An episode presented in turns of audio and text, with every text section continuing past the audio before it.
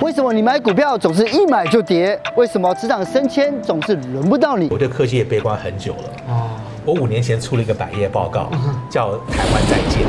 我差点被请去喝咖啡。那你都说台湾再见了，台积电还可以再买 吗？今天我们就找来被外界称为最懂红海的外资首席分析师杨应超，不只要破解华尔街金童的投资心法，还要教你年年加薪的职场成功术，让你在四十岁提前达阵，享受财务自由。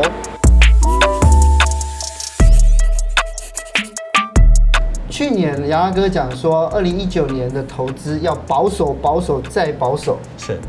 是今年真的是这样子吗？因为这个情况其实越来越乱，哦，而且越来越悲观。是哦。其实有很多数字可以看出来，而且很多呃股市大师，像那个席勒教授，就诺贝尔奖金的教授，也警告很多年了。因为第一个，我们从二零零九年到现在十年都是牛市，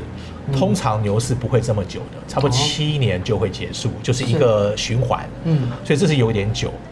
另外的话，很多数据都看出来了，所以现在川普才急着要减利率。嗯，对，通常是经济好，它会升利率，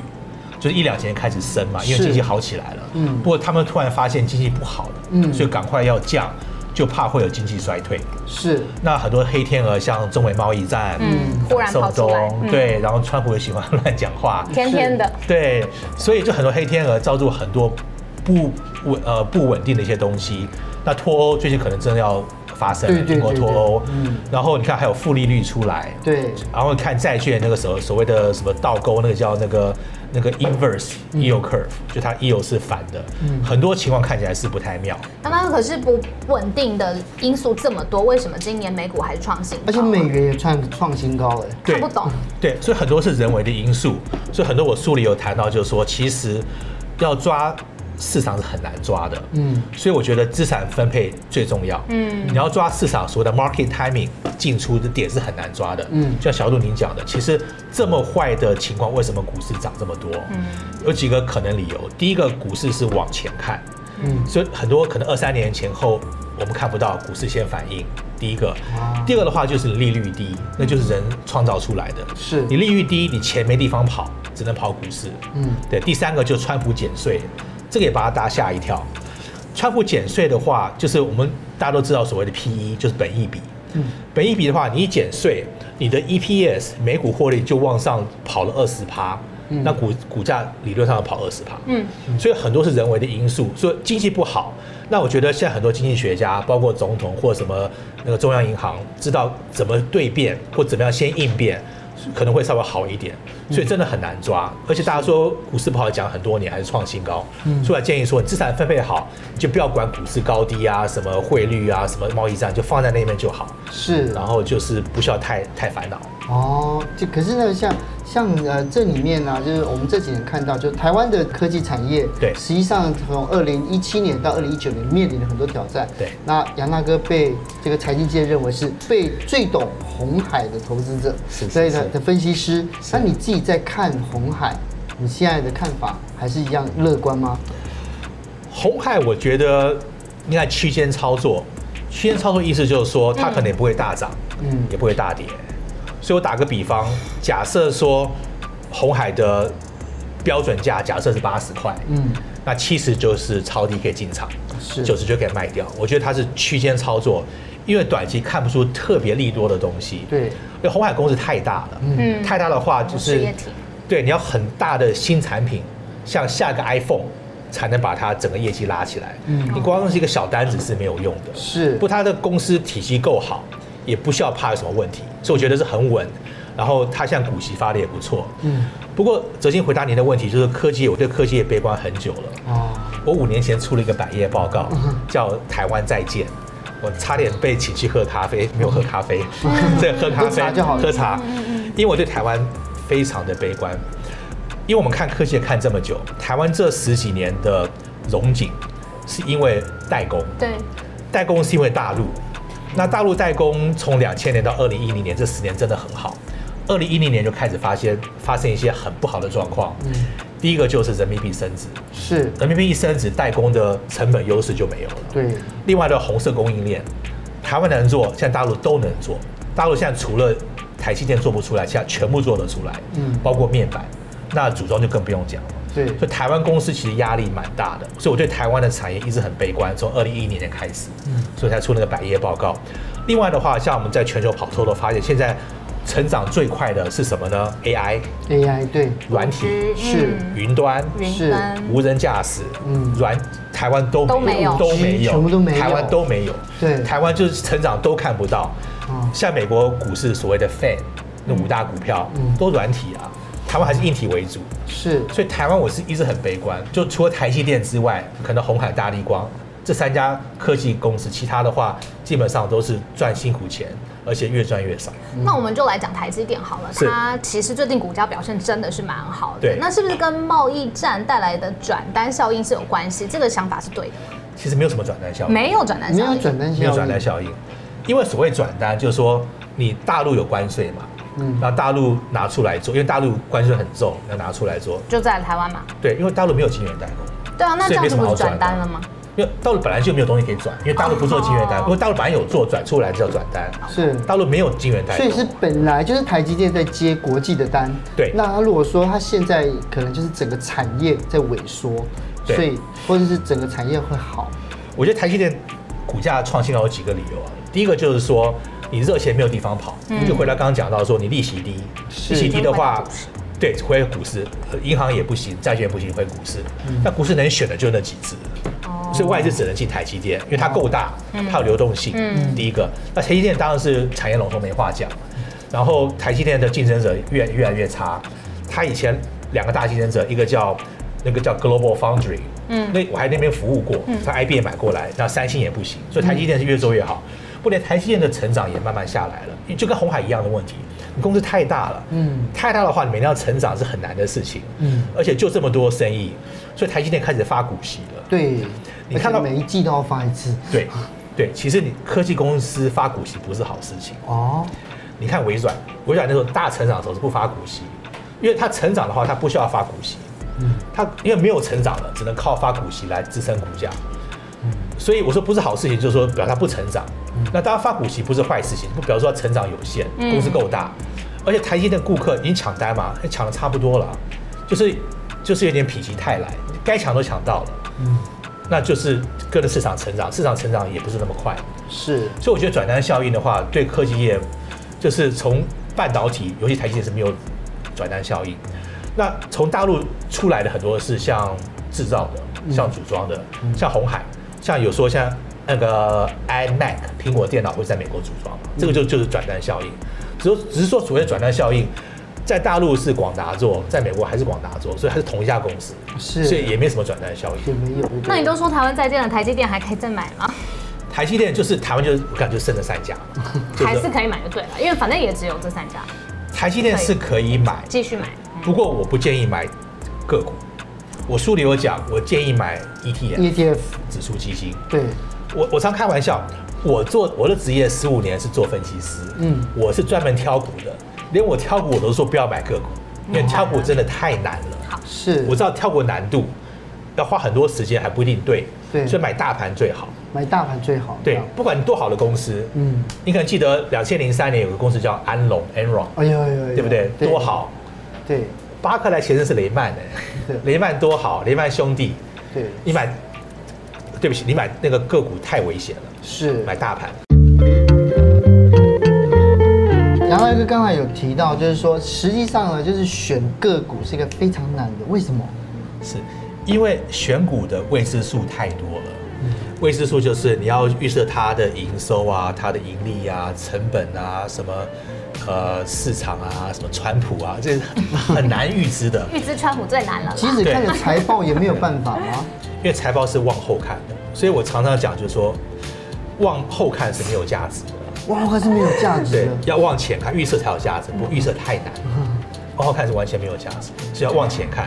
所以我们常开玩笑，就是说很多人开车是看那个后镜开车，这是最危险的哦，要往前看。是那选股有一个迷思，就是你猴子选有百分之五十的机会， market business。对，然后你射标百分之五机会，所以很多人把运气当做实力，实力，对对对对 对，是这样子。我连对三十一我很厉害，根本是运气，所以这是最危险的地方。嗯，所以很多人觉得厉害，根本都是运气。我们常开玩笑，就是假设我要当个坏人，我要我要骗人投资股票，你知道我会怎么做吗？我会找三十二个人，然后打电话，我分一半，十六个人我说买，十六个说卖，嗯，对不对？一一一半一定对嘛？对，我再一直做下去啊，做第五次那个人哇，你好准，连中五次。所以我说真的，很多买股中真的是运气。啊，那我当分析师我就很清楚，我就常讲我是学电机的，嗯，嗯我在什么 IBM 电子工作那么多事，我全世界的资源，连我可能中八成的机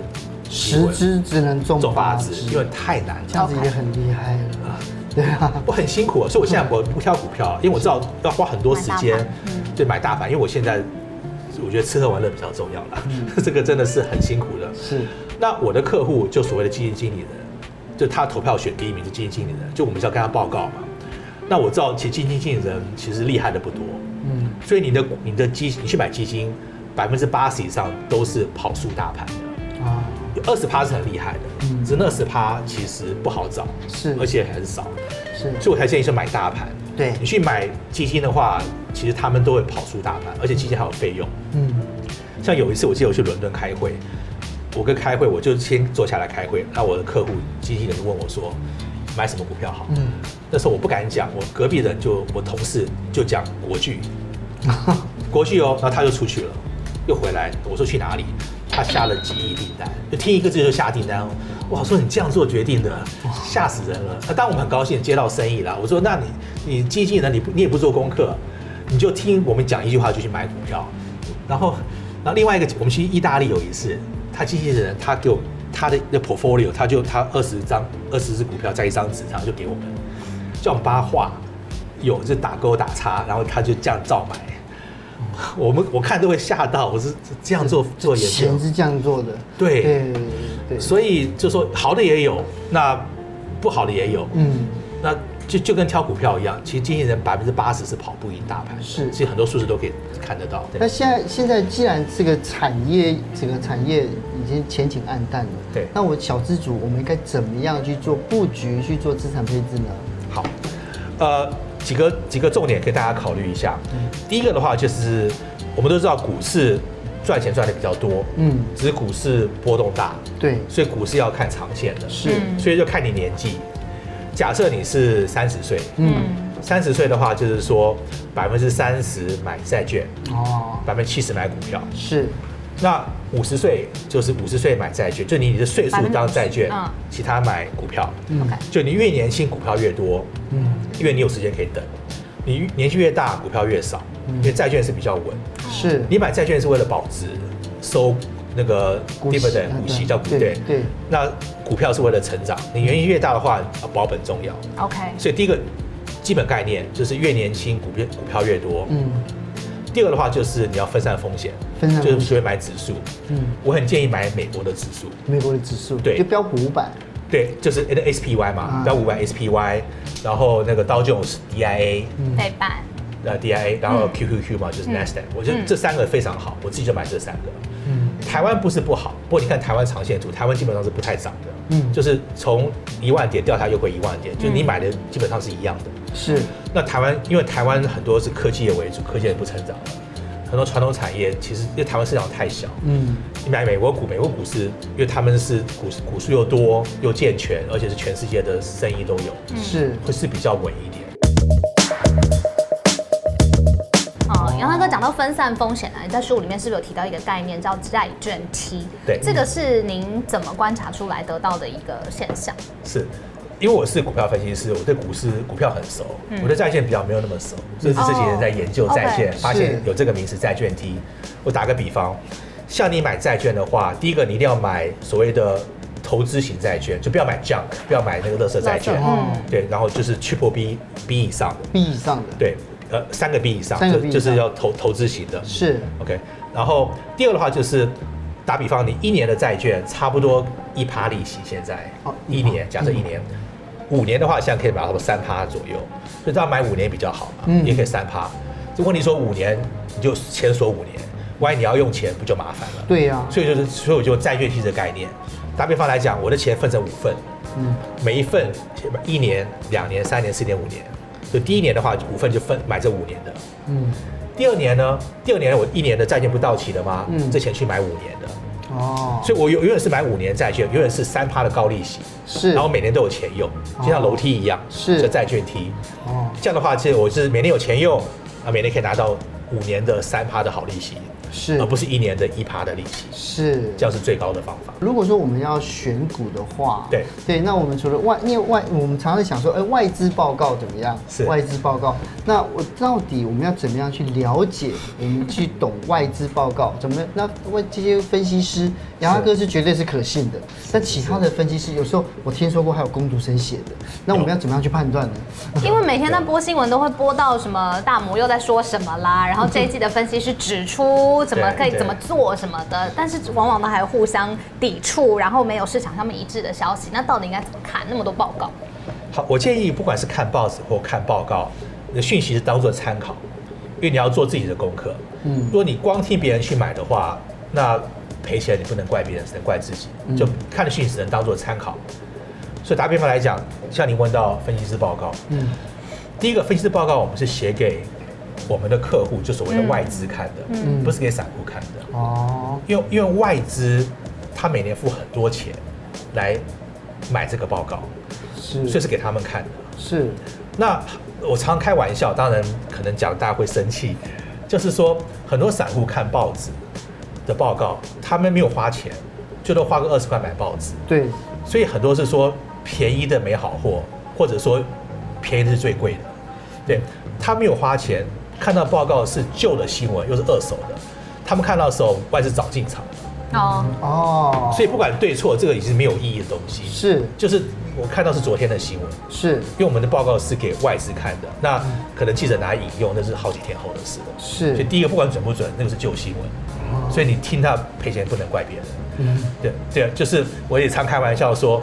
假设分析师当然不全对嘛，那我们写错的话，我都开玩笑说，骂我们的人，如果是我们客户骂我们，我觉得值得。嗯散户骂我们，因为他又不是我们客户，他也付没有付我们钱，他们自己乱听别人讲，是那出事更没我不能负责，他们自己乱听。第是一个，第二个跟看新闻一样，嗯跟看您节目一样，我们看节目新闻，我第一个是看谁写的，哦，谁写的很重要。因为不管是那个风传媒或您节目，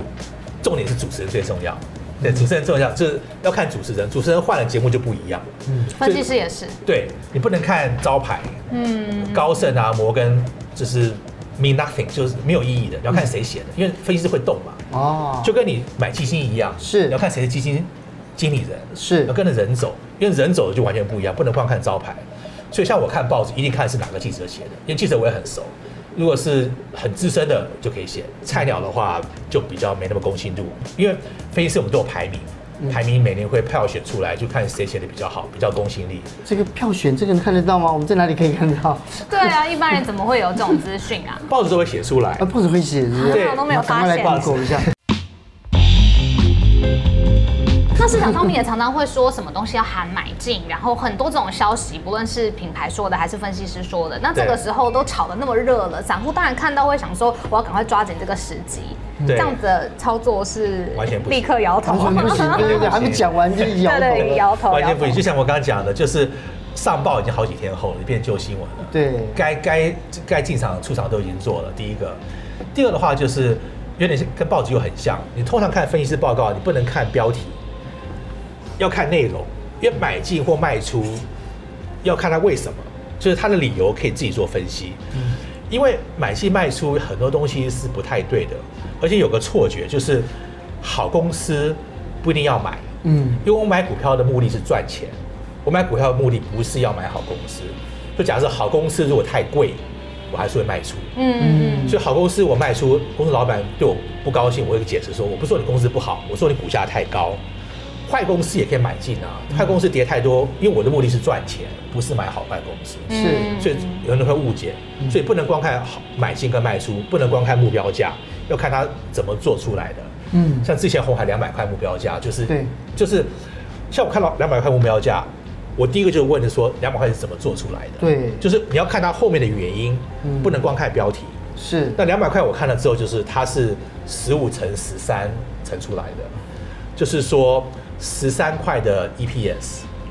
跟十五倍的本益比，它两百是这样乘出来，所以我知道它怎么乘出来的。我一看两个字不可能的数目乘出来的，对，它不可能有十三块 EPS，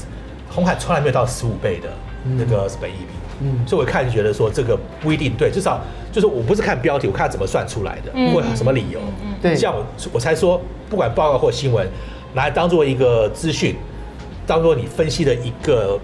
一个数字，然后自己做判断，不能嗯光看它标题。是。不过呢，就外资报告呢，很多人就讲说，外资报告这出报告的时候，他们其实背后都在偷偷的出货，嗯，有这可能这性个吗？也是完全错误的，哎完全也是误区是不是完完全错误。好，你刚刚讲的外资分析师，我再加一点，就是我们外资其实竞争很激烈，像我以前排第一名，压力很大。虽然说我在巴克莱排第一名，高盛、摩根这些摩根花旗，他们分析都很优秀，他们还有笨各个蛋山头的第一名都有。就他们都很聪明啊，就每年跟他们比要拿第一是很辛苦的事情，嗯所以压力蛮大，所以我才一直想说看谁写的很重要，嗯嗯因为像我们这种老鸟或比较资深的，我们写就是比较比较稳一点。那新出来的分析师，你想要一炮而红，你只能要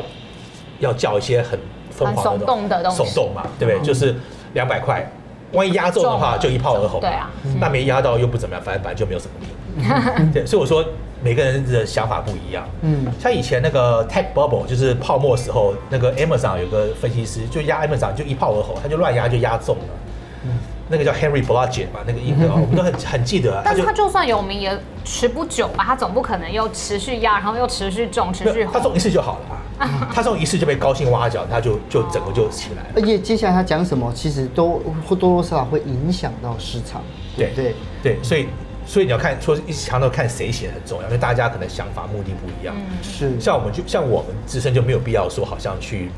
哗众取宠这样子。是，好，那回到你刚刚的问题，这个也是外行人讲出来的，对啊，因为投资部门，我们投资银行第一天上课就是法律问题，我们对法律就是 compliance 是很重视的。 OK，每个部门都有所谓的 Chinese Wall，就是有有有墙每个部门，所以我们研究部跟销售部是完全看不到对方的东西，哦，所以我们写什么报告，他卖什么股票，我们根本嗯不知道不知道。所以有的时候刚好碰巧，我们说卖，我们说买进，他卖，我们是完全不知道的，嗯，所以不可能什么串通，觉得那完全犯法，而且我们根本不会不会讲的。嗯第一个，第二的话就是他们所谓销售部卖的股票，像巴克莱好了，不是巴克莱卖的，是巴克莱客户要买的。巴哦，克莱客户要卖，经过我们卖。假设股票我说买进，他卖出，我们客户要卖什么，他们就接单卖单了、嗯，就跟银行也完全没有关系，跟销售也没有关系，是客户要卖的。嗯，所以我说很多讲这个话是完全不懂这个行业的。哦，而且你如果真的要去看的话，你你把一年的数据全部抓出来，我保证你一半是对，一半是不对，表示说这两个是完全没有关联的。嗯嗯，然后那个我常常在看您的呃分析啊，还有看您给年轻人的意见，你常常会提到一个观念，就是其实投资是没有办法一夕致富的。那我观察您的职业生涯也很久了，其实你过去二十年都在替大的品牌服务，是是然后算是打工族嘛，对不是对打工？那现在年轻人他也会很想说，在职场上面到底有没有什么生存的法则，是您可以浓缩您二十年的职场经验，然后跟我们醍醐灌顶一下。这其实我当初写这本书，是我本来是想跟大家讨论一些职场观念，是，嗯然后后来他们觉得说赚钱很重要，所以加了赚钱这一段。其实 都要吧？其实 最重要的是职场职观场念。是，我常举个比方，就是就像你有部很漂亮的跑车，你不管跑车多漂亮，你要有油才跑得动。是，所以我讲的是油这个概念，就是说你你把技术打好了，不管你做什么事，呃，投资啊或组织媒体都可以赚大钱那。那个油是什么？好，就是做事的习惯，做事的态度。我书里我讲最重要的一个习惯就是行动的习惯。那么多习惯，排第一就是行动的习惯，因为什么东西你不去做，就完全没有成果。很多人就讲讲就好，很多人计划半天不敢做，很多人怕判错，发呃怕犯错都不行，就是做就对了。是，再犯错的话，也可以学到东西。嗯，您刚提到我做十五份工作，十五份工作听起来好像很棒，很多经历。不过你仔细想想，你有好工作的话，你是不会换的。嗯，十五份工作表示说我的工作生涯很坎坷，一直有状况，是，然后一半都是被炒鱿鱼的。哦很坎坷，要不然没有人会换那么多工作。你想换工作，新老板、新同事多辛苦啊！对呀、对，我在大陆住过两年，我正去为了打工去住到大陆去，还不是出差。全球我刚提到，我飞两百五十万英里，全球飞了一百圈。我光那个君悦饭店，我就住了一千个晚上，就那三年呢，光一个饭店住了三年多，二十年住了三年，还有别的饭店，所以那么辛苦，就是要去闯，然后犯了很多错误。所以，呃小鹿回答你的问题，最重要的就是去行动。那其实时间也过得很快嘛，杨大哥，今年其实又算已经快要结束二了。零一那九年要结束了，每一年都会想要提前一点去制定一下二零二零年下一年我们想要达成的目标啊、习惯啊，是在公司里面做到的成果这样子。您跟这么多成功的客户是一起交往过，呃，相处过，然后也服务他们，他们成功人士的习惯到底是怎么去规划，然后提前去管理自己的下一个年度？好，另外一个故事，美国一个以前很最有名的人叫 Andrew Carnegie，他是美前以前的钢铁大王，嗯嗯，以前最有名卡的内人基，不是不是那不个是卡内基，训练人，训练那个叫 Dale 这样 Carnegie，对对对，同样的同样的同样 last 的 name，钢铁大王，那对是不那对？是第一那是首富，嗯，他有一次他碰到一个顾问，他就跟顾问说：“你教我怎么样管理时间，我就给你一笔那个应当的费用。”顾问就给他这个建议，然后他拿了几百万美金，就今天的几百万美金。所以我今天跟各位讲他的秘密，就几百万美金的秘密，他怎么样讲，就这个 to do list。OK，就是每天早上或前天晚上，你要把当天要做的东西全部列下来，列十个东西，然后排先后顺序，就这么简单。这这个东西让卡耐基他愿意写几百万支票付给这个顾问，就对他来讲，这个这个这个这个价值是这么这么有价值的一个事情。因为你想想看，你把每天要做的东西列出来，排先后顺序，做完当然最好，做不完的话，你把重要的都先做完了。所以我们外资也常讲，就是说你一定要排先后顺序，因为我们事情是永远做不完的。嗯，因为做完只能把重要的东西先做。其实这个概念听起来很简单，很多人不是这个样子的。那我顺着提一个概念，就你刚刚讲说很急的事情，很多时候急的事情不是重要的事情，他把这个顺序搞搞混了，就是你又急又重要，当要做，对，很多是急不重要的，根本就不应该做，像接电话，接电话电话一响就很急，是完全不重要的。嗯，所以你你把这个弄清楚，就是你把重要跟急这分分清楚，就跟那个卡耐基之 list 一样，排先后次序。你光这点能每天做好的话，保证你效率成长很多倍。哎，对，那接下来的话就是，就是因为回归来，因为梦想清单中间还有一个终极目标，对，中期的话就是五到十年的目标，因为其实很多五到十年目标，你不计划是做不到的。而且，呃，我打个比方好了，假设说我的目标是月薪要二十万，假设说，那我终极目标就是我十年要升到二十万月薪。那我就会看说，我现在可能是职员，我要升到什么乡里啊、副理，一直升上去，然后就是有目标，可能两年升这个，两年升这个目标。那发现说我升到十年，那个职位也赚不到二十万。如果这么要定定出来，发现我怎么升到二十万，那我就应该换工作了。终极目标就是让你看这个这个所谓的 road map 这个地图，看到你到底要做什么，达不达得到。嗯，所以那时候我就换工作，我第一份工作我就看我隔壁的人做了二十年，他薪水也不过我如此，我一看就就不对了，就赶快换了。嗯嗯，就是你目标可以让你知道说，你看到你前面是什么，而不是每天在那做做做做到十年后才发现，哎，怎么才这样子？嗯所以 to do list 是每天做的，终极目标是也是实际的，五年十年先计划好，嗯是你几年要升级，薪水多少，嗯，然后最后的梦想就是什么都没有设限，就三个不同的概念一起做。其实你这个表，我想特别提一个梦想清单，梦想清单，，对我觉得这个是很少人想过的事情。那通常我们什么目标，我觉得大家都知道啊，每天做什么对啊。我觉得梦想清单这三个，我觉得这个对我帮助蛮大，很多人没有想过。很多时候我们设立一个目标，会东想西想，会想说可能我太年轻或太老或没钱，就很多设限。你梦想清单你要想的东西是你没有设限的，你真的想做的事情，像你要赚几亿都可以，就是你就是这个好处就是你怎么想都是对的。是这样目标才有意义。是，不要为自己设限，因为通常我们就是，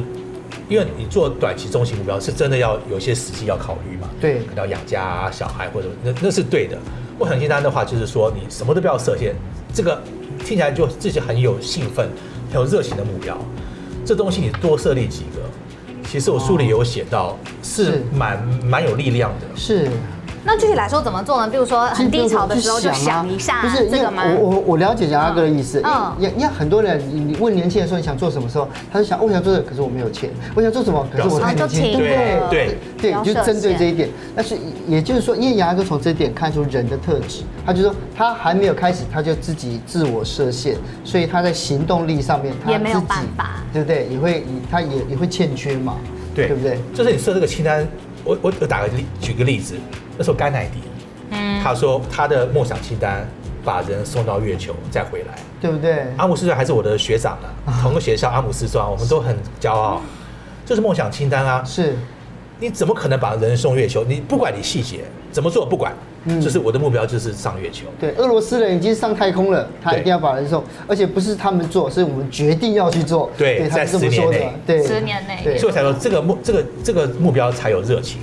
好，所以呢，今今天我们大家都有，应该小鹿有学到，那那你的梦想清单是什我么？五到十年的比较清楚啊，梦想清单可能然要后想现在就一是要下。 嫁人是吧？ 哎，你